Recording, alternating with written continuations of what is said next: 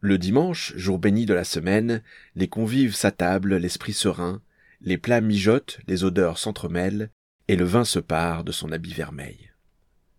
Dans les verres, il se dévoile lentement, sa robe rubis, sa saveur enivrante, les papilles s'éveillent, les langues se délient, et les rires fusent, joyeux et insouciants.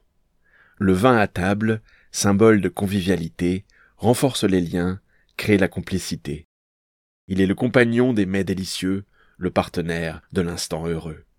Le dimanche, jour béni de la semaine, le vin est roi, il règne en souverain, il unit les cœurs, il réchauffe les âmes et prolonge l'instant dans une douce flamme.